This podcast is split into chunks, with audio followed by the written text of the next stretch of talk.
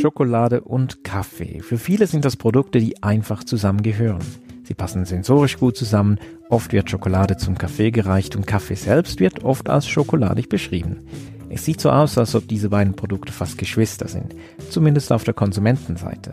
Kaffee und Schokolade können uns allen ein gutes Gefühl vermitteln. Doch was, wenn wir hinter die Kulissen schauen? Bei Kaffee machen wir das als Kaffeemacher ständig und so wollte ich verstehen, was wirklich hinter einer Schokolade steckt.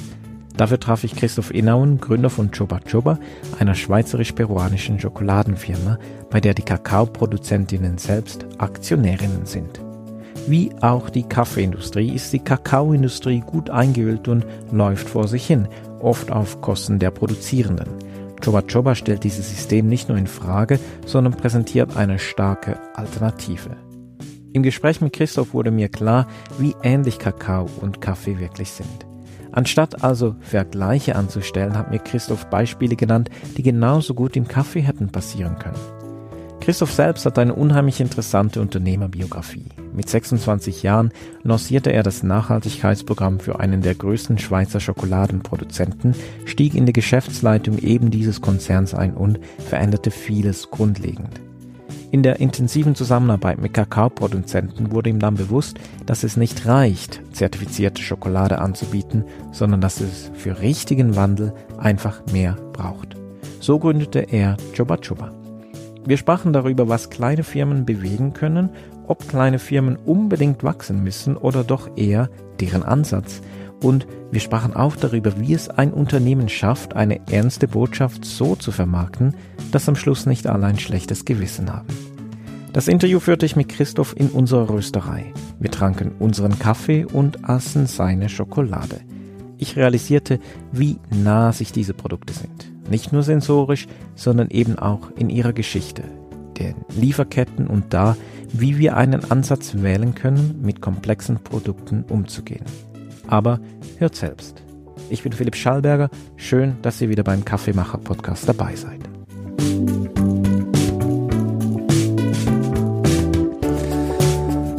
Ja, es gibt wahrscheinlich drei Gründe, warum unsere Schokolade ein bisschen anders oder ein bisschen, aus meiner Sicht, ein bisschen besser schmeckt. Der erste Grund ist, dass ähm, wir sind so, also wir machen den Kakao selber, wir stellen den selber her im peruanischen Amazonas und wir haben da Edelsorten ausgesucht, die wir selber, selber bespielen und dort anbauen. Und dann das ist ein bisschen verrückt, weil wenn wir die Schweiz anschauen, wir sind ein Schokoladenland, aber da gibt es eigentlich keine Hersteller, die den Kakao selber herstellen. Man müsste das mal sich im Weinbereich vorstellen. Also so der erste Punkt ist, sie haben wirklich die Kompetenz, selber sehr guten Kakao herzustellen. Der zweite Punkt ist, wir bringen den nachher hierher in die Schweiz und da arbeiten wir eigentlich mit ja, wohl einem der besten Schokolatier weltweit mit der, mit der Firma Felchlin, die uns dann aus unseren Kakaobohnen so ein, eine Grand Cru äh, Schokolade herstellen. Und der dritte Grund sind die Inhaltsstoffe. Also wir brauchen da nur ähm, unsere Kakaobohnen, ein bisschen Kakaobutter und Rohrzucker. Alles andere brauchen wir nicht. Und wenn man da uns eben vergleicht mit, mit anderen, da ist oft irgendwie noch Palmöl oder Vanillin, äh, äh, Sojalecithin, Aromastoffe also so drin und wir belassen das einfach bei der Natur und bei, bei der Purheit des Produkts. Also all diese Zusatzstoffe, die braucht es eigentlich gar nicht, sondern sind primär da, um Schokolade zu strecken. Also die Zusatzstoffe, die braucht es wirklich nicht. Wenn man einen sehr guten Kakao hat, ähm, dann braucht es diese nicht. Typisch, beispielsweise, man sieht sehr viele Schokoladen, da ist Vanille oder Vanillin drin und das typischerweise übertönt das so ein bisschen den schlechten Kakaogeschmack, den man irgendwie auf dem Weltmarkt äh, gekauft hat. Äh, und das gibt dann einfach so eine standardisierte Schokoladenmasse, die dann ein bisschen oder ziemlich stark nach Vanille schmeckt. Jetzt sagst du, Choba Choba, ihr produziert euren eigenen Kakao. Wie kommt man überhaupt dazu, eigenen Kakao zu produzieren? Du sagst, ihr seid die einzige Firma in der Schweiz, die das wirklich auch so macht. Ähm, ich habe extrem viele Fragen, aber zuerst mal, wie kommst du überhaupt zur Schokolade? Ja, ich habe ähm, acht Jahre in der Schokoladenindustrie gearbeitet und das hat eigentlich ganz witzig begonnen, indem mich äh, ähm, der CEO von einer größeren Schweizer Schokoladenfirma ähm, angestellt hat, so ein bisschen per Zufall.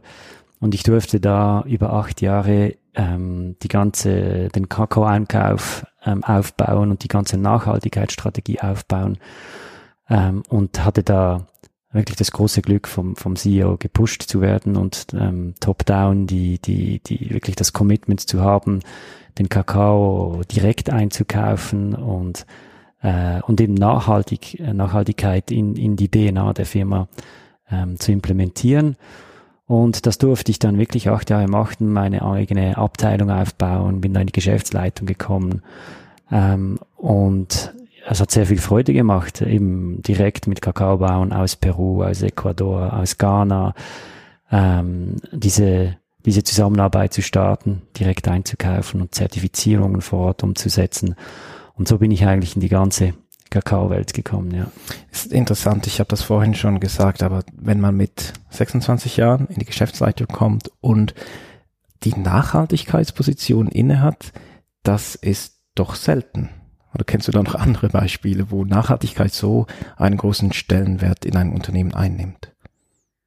Also ich glaube, das war ja irgendwie vor 13 Jahren und da war das sicher noch ziemlich ähm, innovativ und das war sicher auch zu verdanken dem damaligen ähm, CEO, der da ziemlich visionär gedacht hat. Ähm, und also ich kenne nicht viele andere, die in diesem Alter schon so eine Position inne hatten im, im Bereich Nachhaltigkeit. Aber ich glaube, es kommt wirklich sehr stark darauf an, wie ist die Firma und wie ist das Top-Management auf dieses Thema zu sprechen. Und das sieht man ja oft. Manchmal sieht man, es gibt eine CSR-Abteilung und für mich ist das immer so der, der Begriff, dass das eine Firma das nicht so ernst wir meint. Wir müssen jetzt noch was machen. genau, wir müssen jetzt irgendwie was machen.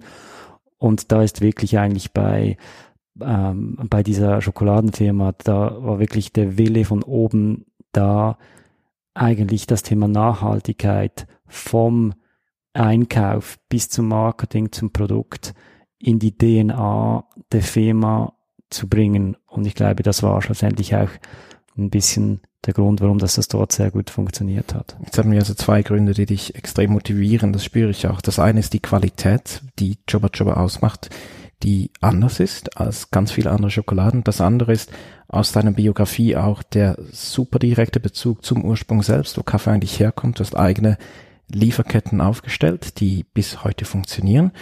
Und dann hast du da aufgehört und eben jetzt Joba Joba gegründet. Also von ganz groß zu ganz klein. Wie hast du da angefangen? Wie fängt man eigentlich an, indem man die Schokoladenindustrie revolutionieren will? Ja, ich glaube, es gab so ein paar Schlüsselmomente. Also ich habe in meiner Zeit in der Industrie habe ich äh, einen Freund kennengelernt, äh, der Eric Garnier. Er ist Franzose und war ein Kunde damals von mir. Und ich bin sehr oft mit ihm nach Peru zu den Kakaobauern gereist. Und wir haben sehr viel, wir sind eigentlich über die Jahre wie zur, zu Familienangehörigen geworden, diesen, die, dieser Kakaobauern, da immer am Abend bei ihnen äh, noch Fußball gespielt und Bier getrunken und dort geschlafen und, und so wie zur Familie geworden. Und irgendwann haben die uns gesagt, hey, Christoph und Erik, ihr, kauft jetzt schon seit acht Jahren unseren Kakao und ähm, die habt uns gesagt, wir sollen diese Zertifizierung machen und dieses Nachhaltigkeitsprogramm und das. Aber zum ganz ehrlich sein, ähm, schaut mal äh, unsere Häuser an und wir können die University Fees unserer Kinder immer noch nicht bezahlen. Und schlussendlich steht auf euren Produkten, die ihr vermarktet, äh, sind da Fotos drauf von unseren Köpfen und ihr verkauft das äh, ein bisschen unter nachhaltiger Schokolade und irgendwie stimmt das für uns nicht mehr. Und das war so ein Schlüsselmoment für Erik und mich, wo wir gesagt haben, hey, es ist wirklich cool, was wir bis jetzt bewirken konnten, aber wir wollen einfach, wir wollen mehr, wir, wir, wir, merken, wir, wir die Leben der Kakaobauern wirklich verändern wollen, dann müssen wir einfach einen Schritt weitergehen. Und ja, das war so die, die Initialzündung. Ich hatte mal einen ähnlichen Moment, das war auch in Zentralamerika. Ähm, genau gleiches Beispiel. Es geht um Fotos, die vermarktet werden und es stehen ein paar Labels drauf und theoretisch müsste dann alles besser werden. Dann kommen die Produzenten und sagen, genau, schau mal rum, hat sich etwas geändert. Mhm. Wie, weißt du noch, wie du damals reagiert hast? War das sehr motivierend oder deprimierend? Also für mich am Anfang war das, ich glaube, im ersten Moment war es ein ziemlicher Schlag ins Gesicht, weil ich war schon immer mit der Motivation unterwegs, die Welt einen Millimeter nach links oder nach rechts bewegen zu können. Und das war das meine, meine Grundmotivation. Und das von den Bauern so direkt ins Gesicht zu kriegen, war schon, war schon ein bisschen eine Ohrfeige, muss ich sagen. Und hat mir auch aufgezeigt, dass ich wie nichts in der Hand hatte, zum zeigen, hey, in den letzten acht Jahren, äh, damals war euer Einkommen so, heute ist es so. Also ich hatte wie nichts, äh, wie nichts in der, keine Daten in der Hand. Und ja, ähm, also am Anfang war das schon ziemlich eher eine Ohrfeige, muss ich sagen. Aber du hast es dann auch, so wie du erzählst, auch als Motivation genommen, wirklich etwas anderes zu tun. Jetzt mit Choba Choba habt ihr einen komplett anderen Ansatz, wie ihr Schokoladenhandel und die Schokoladenproduktion versteht. Ihr schreibt auf der Website, dass, dass das Unternehmen nicht nur euch gehört, sondern gehört auch dem Produzenten. Wie funktioniert euer Modell genau? Ich glaube, aus diesem Moment heraus ist so, so wie die, das Bewusstsein entstanden, dass solange wir die Kakaobauern als pure Rohstofflieferanten stehen lassen und einfach ein bisschen einen höheren Preis bezahlen, dann kommen wir nie so weit, wie wir gerne kommen möchten. Und deswegen haben wir entschieden dann eigentlich zu sagen, okay, wir gründen eine Schokoladenfirma, wo die Kakaobauern ein integraler Bestandteil sind. Und wir verkaufen gemeinsam das Endprodukt. Und das haben wir so umgesetzt, indem, dass wir mit äh, 36 Kakaobauernfamilien aus dem peruanischen Amazonas eine Firma gegründet haben. Äh, die Bauernfamilien, die haben heute 30 Prozent unserer Aktien. Äh, und wir produzieren alle gemeinsam dann den Kakao auf etwa 100 Hektaren, importieren den in die Schweiz, fabrizieren die Schokolade, verkaufen die Schokolade äh, gemeinsam unter der Marke Choba Choba. Äh, und dieses geschlossene System, eigentlich ohne jeglichen Zwischenhandel, äh, erlaubt uns auch äh, ja, viel höhere Preise schlussendlich den Kakaobauern zu bezahlen. Also jetzt kaufe ich so eine sehr schick aussehende Choba Choba Tafel Schokolade und wie viel geht jetzt da zurück? Also wenn ich da was kaufe, dann geht wirklich vom Profit, geht auch also zurück gleich nach Peru. Also sie profitieren erstmal von etwa einem zweieinhalb, dreimal so hohen Preis wie ein lokaler Fairtrade-Preis zum Beispiel äh, für ihren Kakao. Das ist die erste, der erste Schritt, wo sie profitieren. Das zweite ist, wenn unsere Firma dann mal wirklich profitabel ist, wir sind gerade so an der Gewinnschwelle im Moment, ähm, dann klar haben sie als Aktionäre Anrecht auf äh, einen Teil der Dividenden. Und das wird dann natürlich langfristig sehr, sehr interessant für sie. Ich möchte dazu noch etwas sagen. Ich glaube, der eine Teil ist wieder finanzielle. Ich glaube, es gibt einen zweiten Aspekt, der enorm wichtig ist. Und das ist wie das Selbstbewusstsein und das Selbstvertrauen. Im Prinzip, die, die Kakaobauern, äh, die ich kenne, die sind sich gewohnt, sie sind am Ende der Wertschöpfungskette, der Supply Chain und sie sind oft ausgesetzt, sind das letzte Glied und sind oft aufgesetzt äh, dem Weltmarktpreis, den Händler und so weiter. Und wenn ich früher mit diesen Kakaobauern gesprochen habe, dann sind sie immer aufgestanden und haben gesagt, hallo, ich bin Osvaldo und ich bin Kakaobauer. Und heute stehen sie auf und, und, und, und sagen, hallo, ich bin Osvaldo und ich bin ein internationalen Schokoladenunternehmer der Wechsel der Rolle von eigentlich einem puren Rohstofflieferanten hin zu einem Vermarkter und Eigentümer eines Brands, das ist schon eine ziemliche Veränderung in, in der Wahrnehmung und Selbstwahrnehmung und auch in, in der, äh, im Selbstbewusstsein. Was war zuerst? War die Liebe zur Schokolade da und du siehst, ah, mit dem kannst du was bewegen? Oder wolltest du immer was bewegen und hast gesehen, hey, mit Schokolade kann ich das machen? Also bei mir ist ganz klar der zweite Aspekt. Ich, ich habe eine intrinsische Motivation und ein Feuer in mir, der etwas zu bewegen ist wie, äh, es macht mich glücklich, würde ich sagen. Und ich glaube, ich würde gerne mal auf dem Sterbebett liegen und zurück, zurückschauen und sagen, okay, ich, ich habe zumindest versucht, alles zu tun, um die Welt ein bisschen nach links oder rechts zu, zu bringen. Und in dem Sinn ist das sicher zuerst. Ich habe aber eine sehr große Leidenschaft für äh, Qualität, Qualität und für, für Food und Sensorik und verschiedene Geschmäcker. Und da ist Schokolade halt wunderschön als, als, als Produkt. Uns geht es ja auch wirklich darum, genau diese beiden Dinge zu verbinden. Und Kaffee ist für uns, natürlich lieben wir Kaffee, wir sehen, es ist auch ein Hebel, mit dem man wirklich ganz viel bewegen kann. Jetzt kannst du mal euren Ansatz kontextualisieren, wie das im gesamten Kaffeehandel funktioniert. Das hast gesagt, im Kakaohandel, genau. Ähm, ja, siehst du, jetzt sind wir schon wieder beim Kaffee. Aber was ist bei Choba Choba anders als jetzt bei anderen Brands, die wir kennen? Also wie wir Kaffee, äh, wie wir Kakao eingekauft, welche Preise werden bezahlt, wird Kakao auch über die Börse gehandelt? Also im Prinzip ähm, auf Produzentenseite gibt es etwa sechs Millionen Kleinbauern, die den Kakao anbauen. Also es ist nicht irgendwie eine, eine große Produktion, sondern das sind im Schnitt äh, drei Hektar, zweieinhalb, drei Hektar pro Familie, die angebaut werden. Also wirklich 95 Prozent vom Kakao wird von Kleinbauern an, angebaut. Bei den Kleinbauern ist es so, da leben wirklich die, der allergrößte Teil unter einem Dollar pro Tag. Also in, es gibt eigentlich eine, eine Massenarmut bei, bei, bei den Kakaobauern. Und das geht so weit, dass wir auch wissen, dass das sind etwa 2,2 Millionen Kinder, die auf Plantagen arbeiten. Ich habe selber mal in, in Mali, in Westafrika gearbeitet und da gab es so in, in den Grenzstädten Sikasso ähm, äh, in Mali zu Elfenbeinküste, da ist ziemlich bekannt, dass da Kinder äh, für 25 Euro als Kindersklaven verkauft werden auf die Kakao-Plantagen in der Elfenbeinküste. Und also das ist so Produzentenseite wirklich eine sehr schwierige ähm, Situation. Auf der Abnehmerseite ist es so, das ist ein sehr konzentrierter Markt. Wir haben wenige, wenige Käufer, vier, fünf Käufer, die eigentlich den Markt dominieren und die, die über 80 Prozent des Kakaos weltweit einkaufen. Und das ist dann so eine Konstellation, die schlussendlich sich auch auf dem Weltmarktpreis niederschlägt. Also der Kakao wird an der Börse gehandelt, wie der Kaffee. Und wenn man den Preis anschaut, ein bisschen historisch, dann äh, realisiert man, dass 1953 war der Kakaopreis doppelt so hoch als heute, wenn man das Inflationsbe äh, Inflation bereinigt anschaut.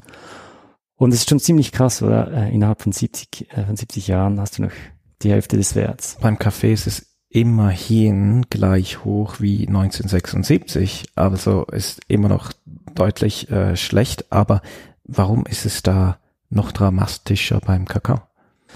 Ja, also es gibt da verschiedene Theorien. Was mir am plausibelsten erscheint, ist der Fakt, dass wir eigentlich fünf, sechs westliche Abnehmer haben, die den Markt sehr stark dominieren, die sehr gut organisiert sind.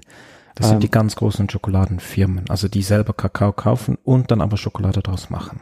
Ja, es gibt da, darunter sind Händler, aber auch Verarbeiter, genau.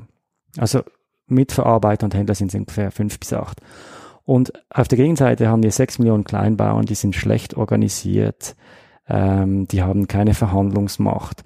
Und so ist es wie eigentlich aus meiner Sicht ein bisschen ein neokolonialistisches System, das heute existiert, wo sehr viel Macht bei westlichen ähm, großen Firmen sind, die den Preis eigentlich de facto dominieren und äh, die Kleinbauern, die schlecht organisiert sind und wenig Verhandlungsmacht haben. Und das gibt, gibt schlussendlich einen Börsenpreis, der für mich nicht wirklich in einem fairen Prozess zustande kommt.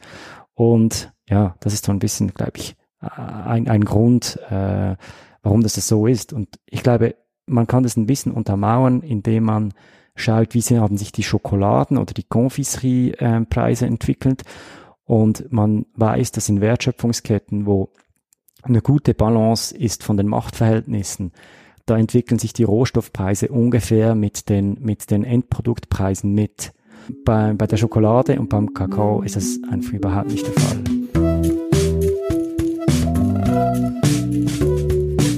Ihr kommuniziert das aber natürlich auch nach vorn. Also es ist ja auch so, ihr gebt der Schokolade viel mehr Wert. Ähm, nur schon in der Optik sieht man, okay, das ist ein Spezialitätenprodukt. Mhm. Und mir ist ja vor allem Choba Choba aufgefallen, weil auch der Preis deutlich anders ist. Als ich das erste Mal die Schokolade gesehen habe, dachte ich, okay, das ist ein anderer Preis und das hat mich zum Nachdenken angeregt.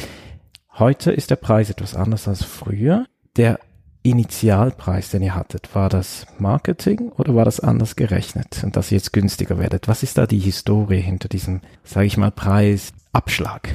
Ja, genau. Also wir haben begonnen und haben das Pricing bei 8,50 Franken angesetzt für 90 Gramm Schokolade, ja. Und heute sind wir bei den drei Produkten, die jetzt ähm, im, im Supermarkt erhältlich sind, sind, sind sie bei, bei 5 Franken oder knapp unter 5 Franken. Die Historik von dem ist, dass wir als wir begonnen haben, wirklich sehr kleine Lots und sehr kleine Volumen hergestellt haben. Und wir auch den Markt angeschaut haben und gesagt haben, hey, ähm, mit, den, mit den Kosten, die wir haben, plus ähm, den Markt, den wir davor finden, es ist wichtig, ein Zeichen zu setzen, dass Schokolade einfach nicht in Franken oder zwei Franken kosten kann. Das kann nicht aufgehen. Und so haben wir uns am Anfang positioniert, wirklich im super, super, super Premium-Bereich. Und jetzt, äh, mittlerweile konnten wir wirklich die Effizienz sehr stark steigern, äh, ein bisschen durch äh, die Volumenerhöhung, ohne eigentlich die Qualität zu verändern, ohne den Preis für die Bauern zu verändern. Und diese Effizienzgewinne, die haben wir jetzt, äh, haben wir jetzt, wollen wir jetzt eigentlich den Konsumenten wei äh, weitergeben. Und da spielt sicher, also das ist der eine Punkt und der zweite Punkt ist sicher, wir haben auch einen Druck von den Kakaobauern äh, gekriegt, weil sie uns gesagt haben, hey, mit den kleinen Volumen, die wir, die wir da machen, äh, das reicht uns nicht. Wir können nicht unseren Kakao absetzen, äh, solange wir so hohe Preise für die Schokolade haben, können wir nicht versuchen, die Marge für unsere Firma äh, ein bisschen zu reduzieren äh, und dafür ein bisschen mehr Schokolade zu verkaufen. Äh, und das ist dann natürlich in unsere Strategie äh, eingeflossen. Das ist ein typisches Beispiel, wie die Kakaobauern mit uns die Strategie definiert haben, um mehr Impact zu generieren. Ja, ist eigentlich eine, auch eine Mitmachschokolade. Je mehr sie gekauft wird, umso günstiger wird sie eigentlich. das hat was, ja ist ein großer Schritt. Also ihr habt gesagt, du vom super, super, super Premium-Produkt jetzt in einen Supermarkt. Wie fühlt sich denn das an? Also ich verstehe total die Strategie und es haben alle was davon. Und ihr seid immer noch für den Supermarkt wahrscheinlich die teuerste Schokolade, die es da gibt. Wie hat sich das angefühlt, jetzt diesen Entscheid zu treffen, das machen wir jetzt. Wir gehen jetzt in die Breite oder da, wo wir mehr, mehr Konsumentinnen erreichen können. Also das war natürlich ein großer interner Prozess, der lange gedauert hat und viele Stunden von Diskussion und Emotionen ähm, beinhaltet hat mit verschiedenen Positionen. Und ich glaube, der, wirklich der ausschlaggebende Punkt war der Punkt, dass wir, dass wir unsere intrinsische Motivation ist, Impact für die Bauern zu, zu generieren. Und wenn wir es nicht schaffen, ein bisschen mehr Volumen zu generieren, dann, dann sind wir auch mit dem Impact sehr limitiert. Wir wurden von Konsumenten auch ähm, oft kritisiert, sage ich jetzt mal, dass wir eigentlich das System verändern wollen, aber nur eigentlich die Reichsten der Reichen können sich dann so eine Schokolade leisten. Und wenn wir doch schon irgendwie das, das System revolutionieren wollen, dann sollte man das auch quasi allen zur Verfügung stellen können. Und ich glaube, das haben wir uns sehr zu Herzen genommen und sicherlich auch eine Reaktion, eine Reaktion darauf, um da, um diese Produkte eben, die wirklich was verändern, ähm, auch der breiteren Bevölkerung ähm, ähm, zugänglich zu machen und sie an dieser, äh, an dieser Bewegung partizipieren zu lassen der Impact jetzt, den ihr kreiert, der, der scheint deutlich höher zu sein als irgendwo anders. Siehst du vergleichbare Beispiele, wie ihr das handhabt? Also seid ihr mit eurer Idee ziemlich allein unterwegs? Es gibt Ansätze, wo ich mehr davon halte und Ansätze, da wo ich weniger davon halte. Also es gibt zum Beispiel äh, Rittersport, die haben äh, selber zweieinhalbtausend Hektar Land gekauft in Nicaragua und beginnt dann einen kleinen Teil von, von ihrem Kakao selber zu produzieren auf ihrem eigenen Land. Ähm, mit Angestellten, mit Technikern. Das ist ein Ansatz, der da entsteht, also selber vor Ort zu gehen, äh, sich Land zu kaufen und zumindest einen Teil des Kakaos selber zu produzieren. Es gibt auch sehr viele Ansätze, die, die Großteil der Industrie, sage ich mal, die setzen noch auf Zertifizierungen, also auf, ähm, äh, auf zertifizierten Kakao, die gängige oder der Großteil der Industrie. Und dann gibt's auch sehr viele, sag ich mal, Higher-Level-Diskussionen über Living Income. Es gibt da Agreements, äh, die gemacht werden, wo auch wirklich sehr inklusiv politischer und äh, politischer Ebene und äh, und große Firmen, die Agreements äh, unterschrieben haben, dass man dass man dorthin gehen will. Es ist sehr viel im Gange, würde ich mal sagen. Und tut sich auch was. Ja, also ich würde jetzt mal sagen, auf großer Ebene wissen wir ja seit, 2001 gab es das äh, Hacking-Engels-Protokoll, wo, wo eigentlich klar wurde, dass es Kinderarbeit gab. Das ist 20 Jahre her. Ähm, und da hat die Industrie unterschrieben, dass man diese innerhalb von ein paar Jahren will man die Kinderarbeit loswerden. Ähm, und das ist jetzt 20 Jahre her. Äh, und heute haben wir mehr Kinder auf den Plantagen als vor 20 Jahren. Ähm, und seither gab es immer wieder solche, solche Momente deswegen diese, diese Commitments von der Industrie jetzt für ein Living Income und die Agreements mit der, mit der Politik in der Elfenbeinküste, in Ghana, in anderen Ländern, da müssen wir zuerst noch schauen, was denn da wirklich wirklich geschieht. Gerade Kinderarbeit ein unheimlich emotionales Thema, das auch jeder einfach versteht. Trotzdem am Schluss geht es einfach um Preis, Preis, Preis. Also es muss mehr bezahlt werden. Und rein an der Effizienz zu arbeiten, wie ich nehme an, Kakao ist es ähnlich. Im Café gibt's riesige Programme, die arbeiten vor allem an effizienteres Wirtschaften. Ja, das kann helfen, aber am Schluss muss einfach mehr bezahlt werden, wenn wirklich etwas verändert werden soll. Ich, ich merke, wir reden wenig über eure Schokolade und eigentlich alles, was dahinter ist und trotzdem läuft am Schluss alles über dieses Produkt. Also dieses Produkt muss emotionalisiert werden, aber die Botschaft ist so riesig. Und wie, wie schafft ihr das mit Chuba Chuba, dass es dass ihr irgendwie hier attraktiv bleibt als, als freche Marke, als schöne Marke, als exklusive Marke und nicht in, in dieses, ähm, sagen wir, Mahnende abrutscht. Wie, wie schafft man den Spagat, so beide, beide Seiten abzudecken? Es ist wirklich nicht ganz einfach und ich glaube auch nicht, dass, dass uns das immer gelingt. Was wir so ein bisschen beschlossen haben, ist, dass eigentlich das Produkt selber soll sehr stark auf Geschmack, auf Taste, auf Cru Schokolade, auf cooles Design sein und dass alles, was wirklich auf Produktebene stattfindet, das soll die Freude an der tollen Schokolade widerspiegeln und den Genuss. Und diese wäre wirklich unheimlich wichtig, weil ich glaube, wir wollen nicht ein Brand sein, der irgendwie, wo man sich opfern muss, das Produkt zu essen, um etwas Gutes zu bewirken, sondern es soll wirklich sein, es soll, es soll, es soll eine Top-Grade Qualität Cru Schokolade sein, dass man wirklich genießen kann. Und das, also die Produktwelt, glaube ich, in der Kommunikation, die muss wie das widerspiegeln. Und dann gibt's wie andere Gefäße, wo man, wo man, wo man, wo man die Brand Story und unsere Motivation bringen kann. Also ähm, das kann man in, in, in Interviews, ähm, in Interviews bringen, in Blogartikeln, in Zeitungs, äh, Zeitungsartikeln, wo es dann wie mehr um die, sag ich mal, um die Brand, Brand Story geht. Und ich glaube, man muss sich ganz bewusst diese zwei Welten auseinanderhalten, um diesen Spagat irgendwie auch zu schaffen.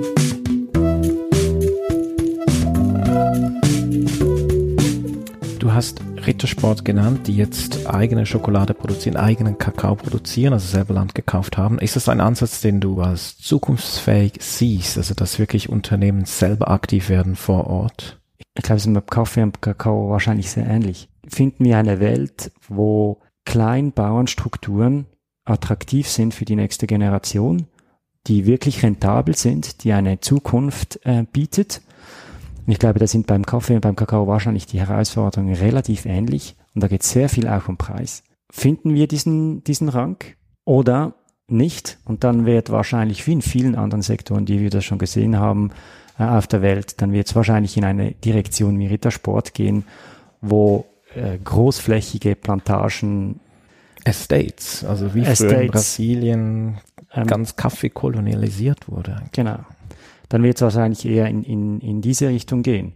Dann, ich persönlich habe eine Präferenz für, äh, für Kleinbauernstrukturen, äh, um das wirklich rentabel und attraktiv zu machen für die Zukunft und da wirklich auch ein Business draus zu machen für junge Agronomen, die da heranwachsen, weil schlussendlich wünsche ich mir eine Welt, wo das Land vielen gehört und nicht wenigen, äh, weil Land wird längerfristig auch sehr viel Macht bedeuten und ich denke mir, äh, ich wünsche mir eine Welt, wo, wo eben das Land vielen kleinen äh, Strukturen und Menschen gehören, als irgendwie ein paar großen Firmen. Jetzt haben wir über den Endmarkt gesprochen, wir haben darüber gesprochen, was dazwischen passiert, aber wie sieht es denn in Peru selbst aus? Unsere rechtliche Struktur ist, wir haben eine Aktiengesellschaft in der Schweiz, in Bern, und wir haben eine, eine, eine Kakaobauernkooperative in Juanjuy in Peru. Und die Kooperative die hält 30 Prozent der Aktien an unserer Aktiengesellschaft in der Schweiz. Aha. Jetzt, und, und ihr seid immer wieder da, natürlich, das, das verlangt ja das ganze Modell. Wie ist das denn so, wenn man da hinkommt? Ähm, aus eigener Erfahrung, wir sind in Nicaragua im Kaffee tätig und wir sind ja auch nicht die ganze Zeit da vor Ort. Also wir haben ein Team vor Ort, das, äh, naja, das, das in unserem Sinne auch handelt und waltet und sehr viel Eigenverantwortung hat. Wissen das bei euch? Also da kommt ihr aus der Schweiz, und macht etwas zusammen. Auf wie viel Gegenliebe stößt am Anfang jetzt so eine Idee? Gibt es da auch Zweifel? Also es gibt bestimmt auch Zweifel. Aber ich denke, bei uns das Spezielle war, wir haben diese Kakaobauern acht Jahre lang gekannt, bevor wir das gestartet haben.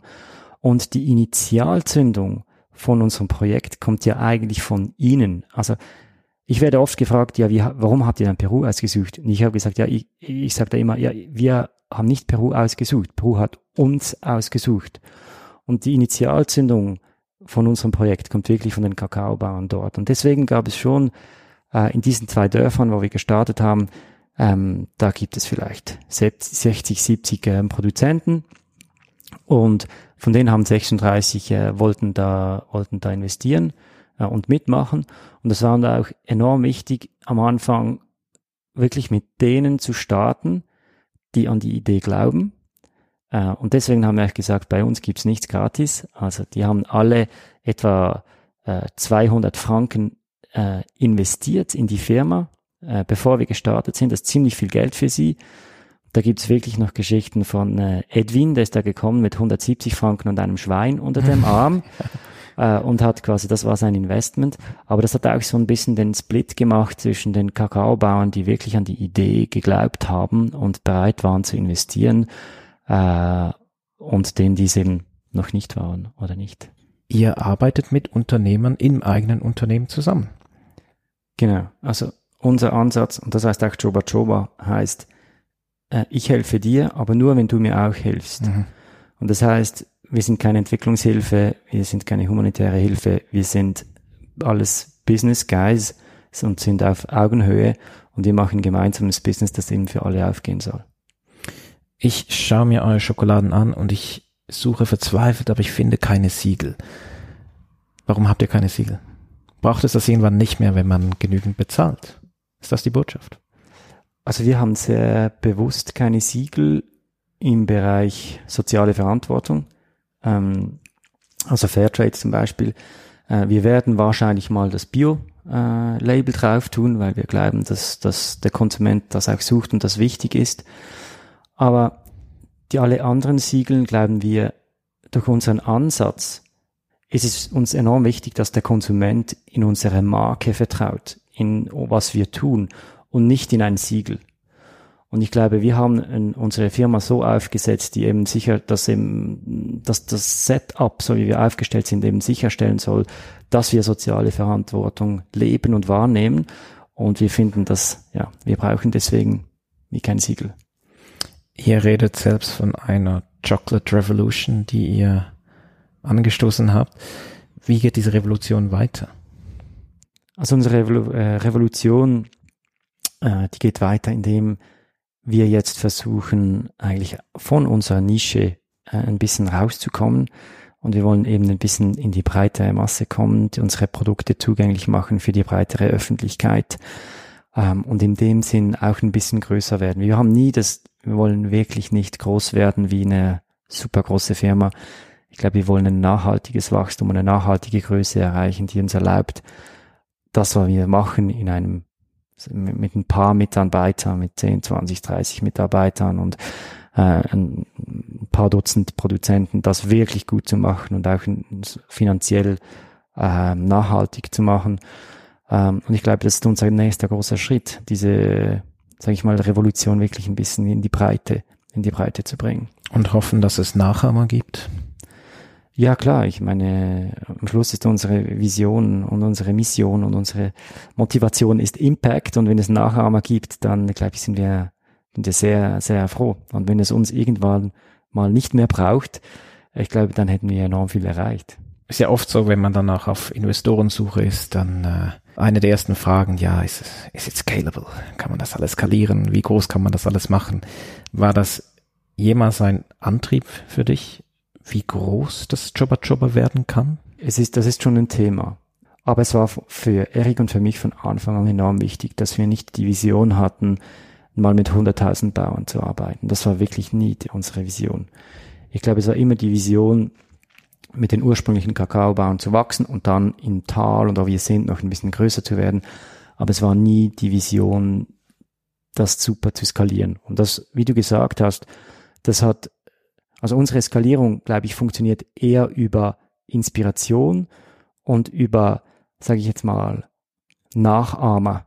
Also da gibt's Leute, die uns kontaktiert haben, die wollen ein ähnliches Modell machen mit Textilien äh, und oder mit Kaffee. Und ich glaube, es ist mehr, am Schluss ist unsere Vision mehr, es gibt 10.000 Firmen, kleine, mittlere wie Choba Choba als eine riesige Choba Choba.